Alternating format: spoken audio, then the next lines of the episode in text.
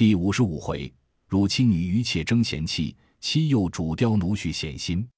且说元宵已过，只因当今已孝治天下，目下宫中有一位太妃欠安，故各嫔妃皆为之减善卸妆，不独不能省亲，亦且将宴乐俱免。故荣府今岁元宵亦无灯谜之急。刚将年事忙过，凤姐便小月了，在家一月不能理事，天天两三个太医用药。凤姐自是强壮，虽不出门，然筹划计算，想起什么事来，便命平儿去回王夫人。任人见劝，她只不听。王夫人便绝失了膀臂，一人能有多大的精神？凡有了大事，自己主张，将家中琐碎之事，一应都暂令李纨协理。李纨是个上德不上才的，未免逞纵了下人。王夫人便命探春合同李纨裁处。只说过了一月。凤姐将息好了，仍交与他。谁知凤姐禀赋气血不足，今年又不知保养，平生争强斗智，心力更亏，故虽系小月，竟着实亏虚下来。一月之后，复添了夏红之症。他虽不肯说出来，众人见他面目黄瘦，便知失于调养。王夫人只令他好生服药调养，不令他操心。他自己也怕成了大症。一笑于人，便想偷空调养，恨不得一时复旧如常。谁知一时难全，调养到八九月间，才渐渐的起复过来，夏红也渐渐的止了。此是后话。如今且说，木金王夫人见他如此，探春与李纨暂难谢事，园中人多，又恐失于照管，因又特请了宝钗来托他各处小心。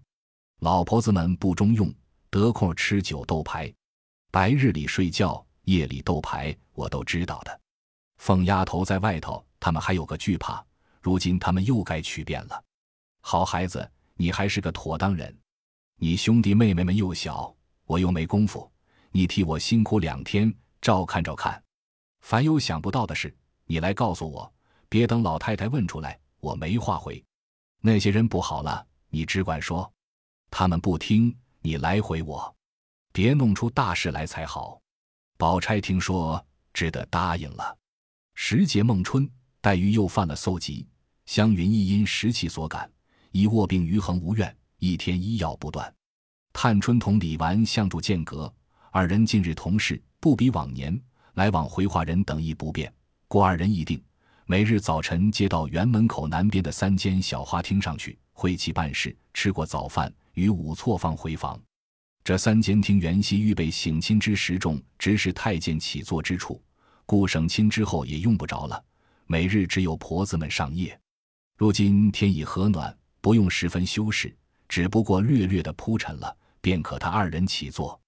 这厅上也有一匾，提着“辅仁玉德”四字，家下俗呼皆只叫议事厅。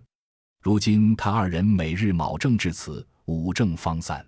樊一英、执事媳妇等来往回话者。络绎不绝，众人先听见李纨独办，个个心中暗喜，以为李纨素日原是个厚道多恩无罚的，自然比凤姐好搪塞，便添了一个探春，也都想着不过是个未出闺阁的青年小姐，且素日也最平和恬淡，因此都不在意，比前便懈怠了许多。只三四日后，几件事过手，见觉探春精细处不让凤姐，只不过是言语安静，性情和顺而已。可巧连日有王公侯伯世袭官员时机处，皆系荣宁非亲即友，或世交之家，或有升迁，或有处降，或有婚丧红白等事。王夫人吊贺迎送，应酬不暇，前边更无人。他二人便一日皆在厅上起坐，宝钗便一日在上房监察，至王夫人回方散。每于夜间针闲暇时，临寝之先做了小轿。带领园中上夜人等各处巡查一次，他三人如此一礼，更觉比凤姐当权时倒更谨慎了些。因而里外下人都暗中抱怨说：“刚刚的到了一个巡海夜叉，又添了三个镇山太岁，率性连夜里偷着吃酒玩的功夫都没了。”这日，王夫人正是往锦香侯府去复习，李纨与探春早已梳洗，伺候出门去后，回至厅上坐了。刚吃茶时。只见吴心登的媳妇进来回说：“赵姨娘的兄弟赵国基昨儿死了。昨儿回过太太，太太说知道了，叫回姑娘奶奶来。说毕，便垂手傍视，再不言语。彼时来回话的不少，都打听他二人办事如何。若办得妥当，大家则安个畏惧之心；若少有嫌隙不当之处，不但不畏服，一出二门，还要编出许多笑话来取笑。吴新登的媳妇心中已有主意，若是凤姐前，她便早已献琴，说出许多主意，又查出许多旧例来，任凤姐儿检责施行。如今她藐视李纨老实，探春是青年的姑娘，所以只说出这一句话来，使他二人有何主见？探春便问李纨，李纨想了一想，便道：“前儿袭人的妈死了，听见说赏银四十两，这也赏他四十两罢了。”吴心登家听了，忙答应个着事，接了对牌就走。探春道：“你且回来。”吴心登家的值得回来。探春道：“你且别支银子，我且问你，那几年老太太屋里的几位老姨奶奶，也有家里的，也有外头的。”这两个分别，家里的若死了人时赏多少，外头的死了人时赏多少？你且说两个，我们听听。一问吴心登家的便都忙了，忙陪笑回说：“这也不是什么大事，赏多赏少，谁还敢争不成？”探春笑道：“这话胡闹，依我说赏一百倒好，若不按例，别说你们笑话，明也难见你二奶奶。”吴心登家的笑道。既这么说，我查就账去。此时却记不得。探春笑道：“你办事办老了的，还记不得，倒来难我们。你素日回你二奶奶也现查去。若有这个道理，凤姐姐还不算厉害，也就算是宽厚了。还不快找了来我瞧！再迟一日，不说你们粗心，反向我们没主意了。”吴心登家的满面通红，忙转身出来。众媳妇们都伸舌头，这里又回别的事。一时吴家的取了旧账来，探春看时，两个家里的赏过皆二十两，两个外头的皆赏过四十两，外还有两个外头的，一个赏过一百两，一个赏过六十两。这两笔底下皆注有缘故，一个是隔省迁父母之旧，外赏六十两；一个是现买葬地，外赏二十两。探春便递与李纨看了，探春便说：“给他二十两银子，把这账留下，我们细看看。”无心登家的去了，忽见赵姨娘进来，李纨、探春忙让座。赵姨娘开口便说道：“这屋里的人都踩下我的头去，还罢了。姑娘你也想一想，该替我出气才是。”一面说，一面便眼泪鼻涕哭起来。探春忙道：“姨娘这话说谁？”我竟不解，谁踩姨娘的头？说出来，我替姨娘出气。赵姨娘道：“姑娘现踩我，我告诉谁去？”探春听说，忙站起来说道：“我并不敢。”李纨也忙站起来劝。赵姨娘道：“你们请坐下，听我说。我在这屋里熬油似的熬了这么大年纪，又有你和你兄弟，这会子连袭人都不如了，我还有什么脸？连你也没脸面。”别说我了，探春笑道：“原来为这个。”我说：“我并不敢犯法为礼。”一面就坐了，拿账翻与赵姨娘瞧，又念与她听，又说道：“这是祖宗手里的旧规矩，人人都依着，偏我改了不成？也不但袭人，将来环儿收了外头的，自然也是同袭人一样。这原不是什么争大争小的事，讲不到有脸没脸的话上。他是太太的奴才，我是按着旧规矩办。”说办得好，领祖宗的恩典，太太的恩典；若说办得不均，那是他糊涂不知福，也只好凭他抱怨去。太太连房子赏了人，我有什么有脸之处？一文不赏，我也没什么没脸之处。依我说，太太不在家，姨娘安静些养神罢了，何苦只要操心？太太满心疼我，因姨娘每每生事，几次寒心。我但凡是个男人，可以出得去。我必早走了，立一番事业，那时自有我一番道理。偏我是女孩家，一句多话也没有我乱说的。太太满心里都知道，如今因看中我才叫我照管家务，还没有做一件好事，姨娘倒先来作践我。倘或太太知道了，怕我为难，不叫我管，那才正经没脸，连姨娘也真没脸。一面说，一面不禁滚下泪来。赵姨娘没了别话答对，便说道：“太太疼你，你越发该拉扯拉扯我们。你只顾讨太太的疼，就把我们忘了。”探春道：“我怎么忘了？叫我怎么拉扯？这也问你们个人。那一个主子不疼出力的用的人，那一个好人用人拉扯的。李纨再棒，只管劝说姨娘别生气，也怨不得姑娘。她满心里要拉扯，口里怎么说得出来？”探春忙道：“这大嫂子也糊涂了，我拉扯谁？谁家姑娘们拉扯奴才了？他们的好歹你们该知道。”与我什么相干？赵姨娘气的问道：“谁叫你拉扯别人去了？你不当家，我也不来问你。你如今先说一是一，说二是二。如今你舅舅死了，你多给了二三十两银子，难道太太就不依你？分明太太是好太太，都是你们尖酸刻薄。可惜太太有恩无处使。姑娘放心，这也使不着你的银子。明等出了阁。”我还想你额外照看赵家呢，如今没有长羽毛，就忘了根本，只捡高枝儿飞去了。探春没听完，已气得脸白气噎，抽抽咽咽的，一面哭一面问道：“谁是我舅舅？我舅舅年下才升了九省检点，那里又跑出一个舅舅来？我到素汐暗里尊敬，越发敬出这些亲戚来了。既这么说，每日还出去，为什么赵国基又站起来，又跟他上学？”为什么不拿出舅舅的款来？何苦来？谁不知道我是姨娘养的？必要过两三个月寻出由头来，彻底子翻腾一阵，生怕人不知道，故意的表白表白，也不知谁给谁没脸。幸亏我还明白，但凡糊涂不知理的，早急了。李纨急的只管劝，赵姨娘只管还唠叨。忽听有人说：“二奶奶打发平姑娘说话来了。”赵姨娘听说。方把口止住，只见平儿进来，赵姨娘忙陪笑让座，又忙问：“你奶奶好些？”我正要瞧去呢，就只没得空。李纨见平儿进来，因问她来做什么。平儿笑道：“奶奶说赵姨奶奶的兄弟没了，恐怕奶奶和姑娘不知有旧例。若照常例，只得二十两。如今请姑娘裁度着，再添些也使得。”探春早已失去泪痕，忙说道。又好好的添什么？谁又是二十四个月养下来的？不然也是那出兵放马，背着主子逃出命来过的人不成？你主子真个道巧，叫我开了例，他做好人，拿着太太不心疼的钱，乐得做人情。你告诉他，我不敢添减，混出主意。他添，他施恩，等他好了出来，爱怎么添怎么添去。平儿一来时已明白了对半，今听这一番话，越发会意。见探春有怒色，便不敢以往日喜乐之时相待，只一边垂首默视。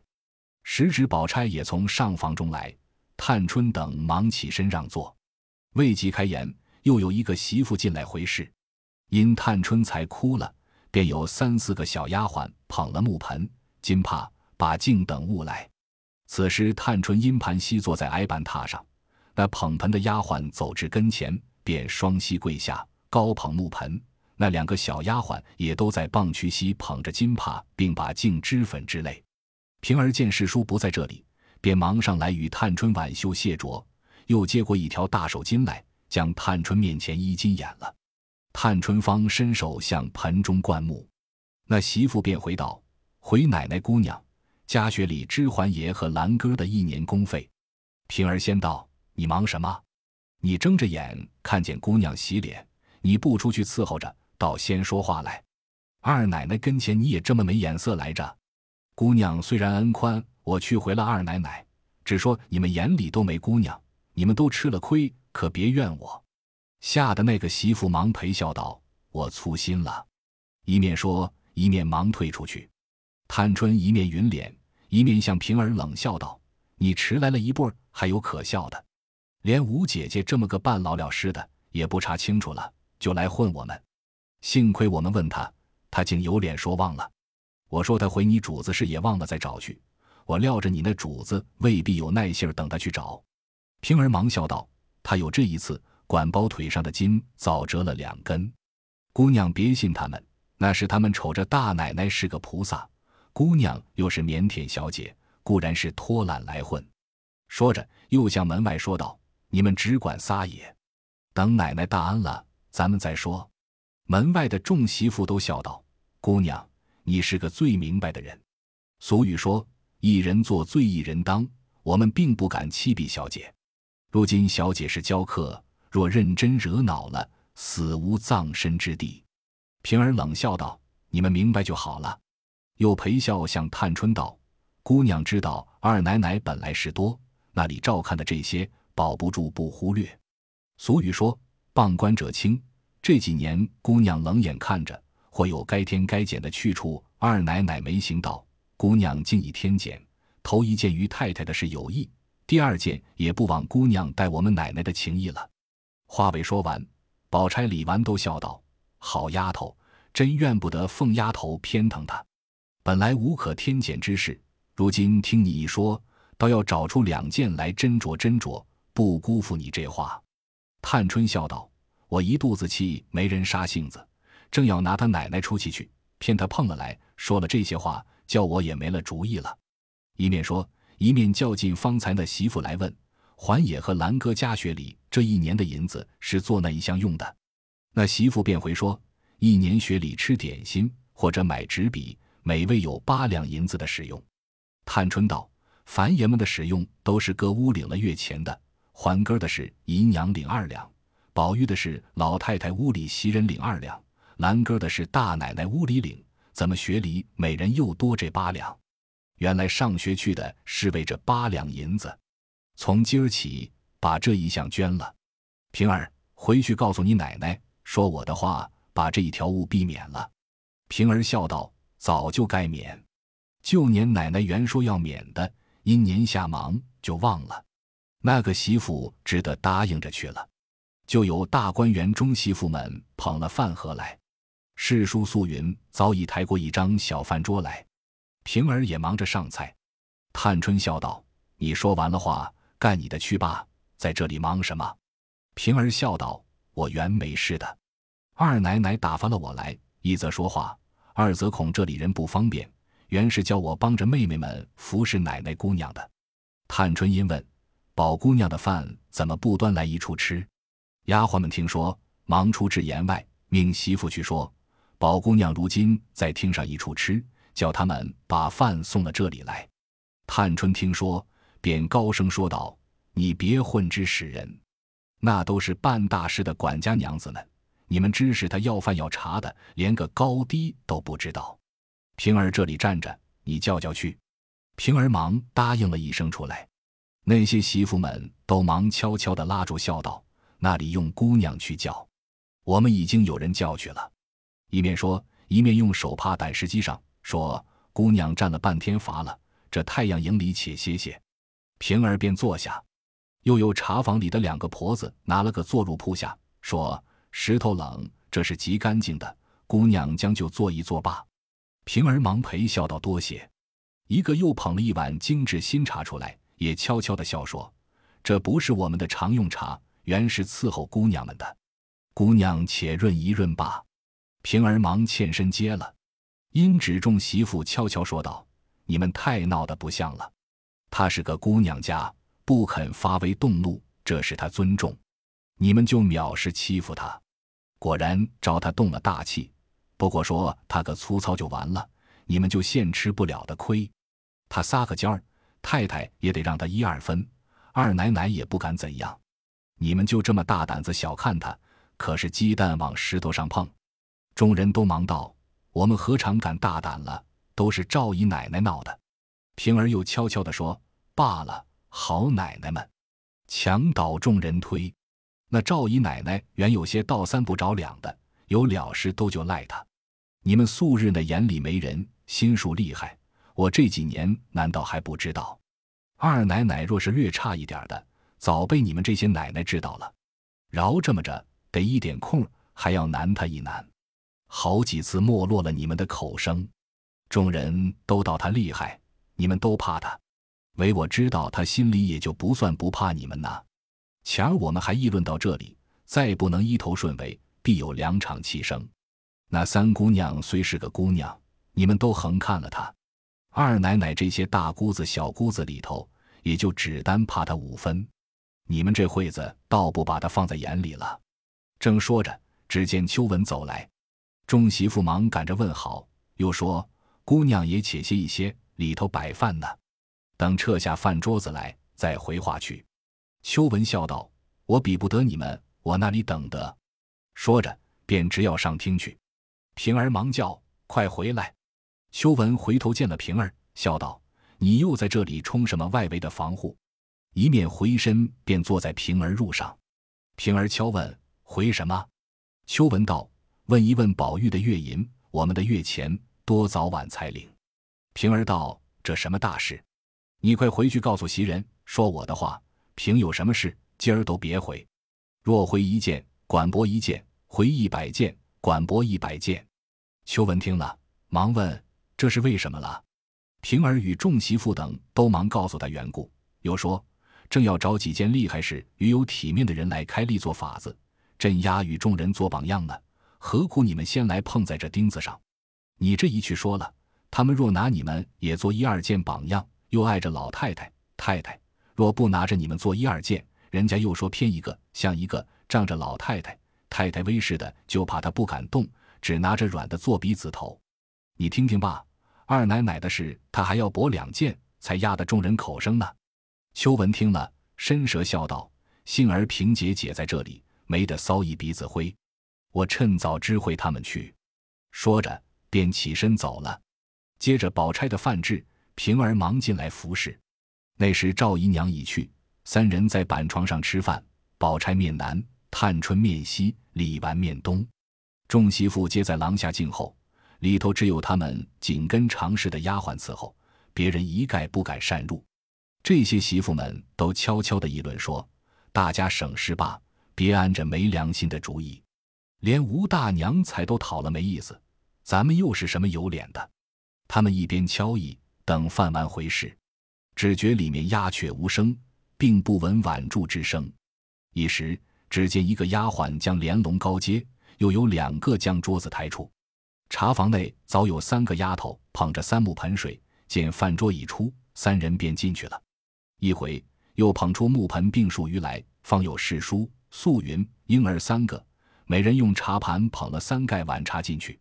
一时等他三人出来，是书命小丫头子，好生伺候着我们，吃了饭来唤你们，别又偷坐着去。众媳妇们方慢慢的一个一个的安分回事，不敢如先前轻慢疏忽了。探春气方渐平，因向平儿道：“我有一件大事要和你奶奶商议，如今可瞧想起来。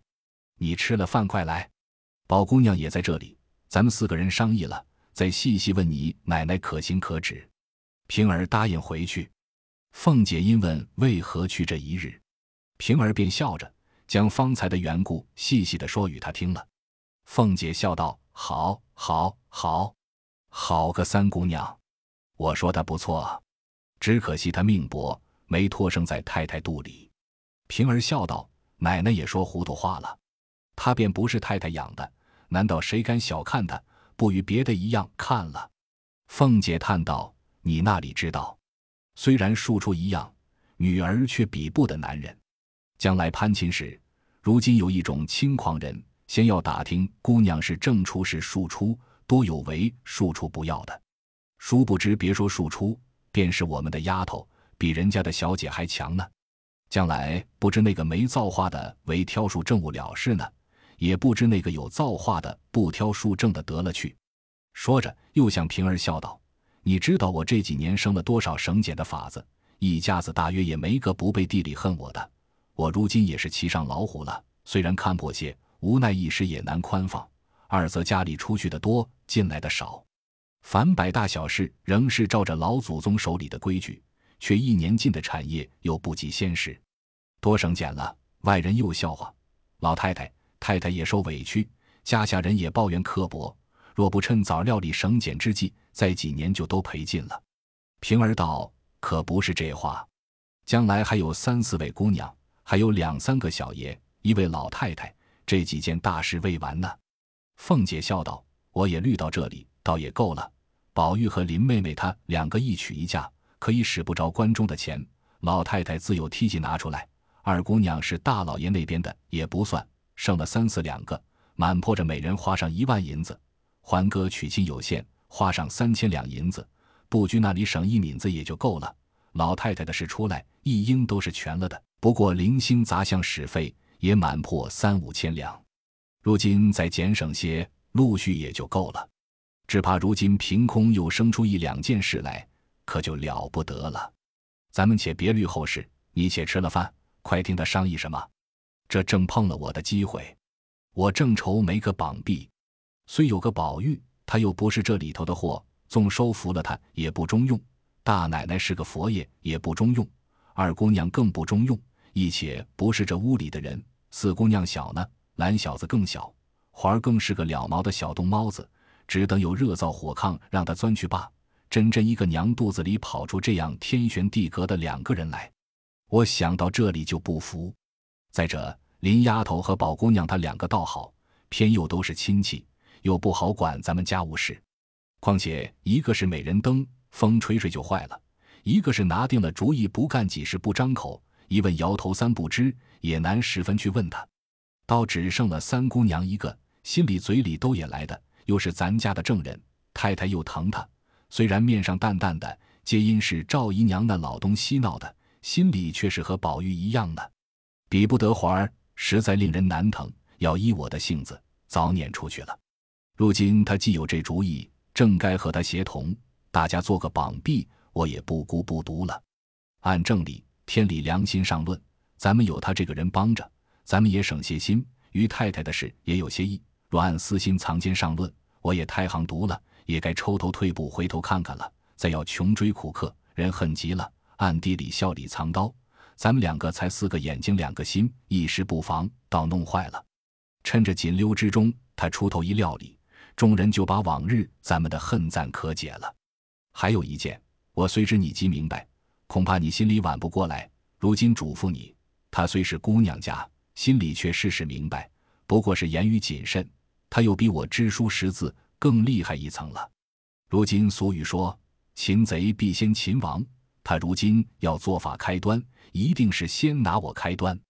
倘或他要驳我的事，你可别分辨，你只越恭敬，越说驳的事才好。千万别想着怕我没脸和他一犟就不好了。平儿不等说完，便笑道：“你太把人看糊涂了。我才已经行在先，这会子又反嘱咐我。”凤姐笑道：“我是恐怕你心里眼里只有了我，一概没有别人之故，不得不嘱咐。既已行在先，更比我明白了。你又急了，满口里你我起来。”平儿道：“偏说你，你不依，这不是嘴巴子，再打一顿，难道这脸上还没尝过的不成？”凤姐笑道：“你这小蹄子要颠多少过子才罢？看我病得这样，还来呕我。”过来坐下，横竖没人来，咱们一处吃饭是正经。说着，凤儿等三四个小丫头子进来放小炕桌。凤姐只吃燕窝粥，两碟子精致小菜，每日的分例菜已暂减去。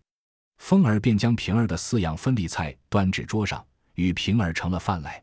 平儿屈膝于炕沿之上，半身游立于炕下，陪着凤姐吃了饭，服食灌漱毕，嘱咐了凤儿些话。方往探春处来，只见院中寂静，人已散出。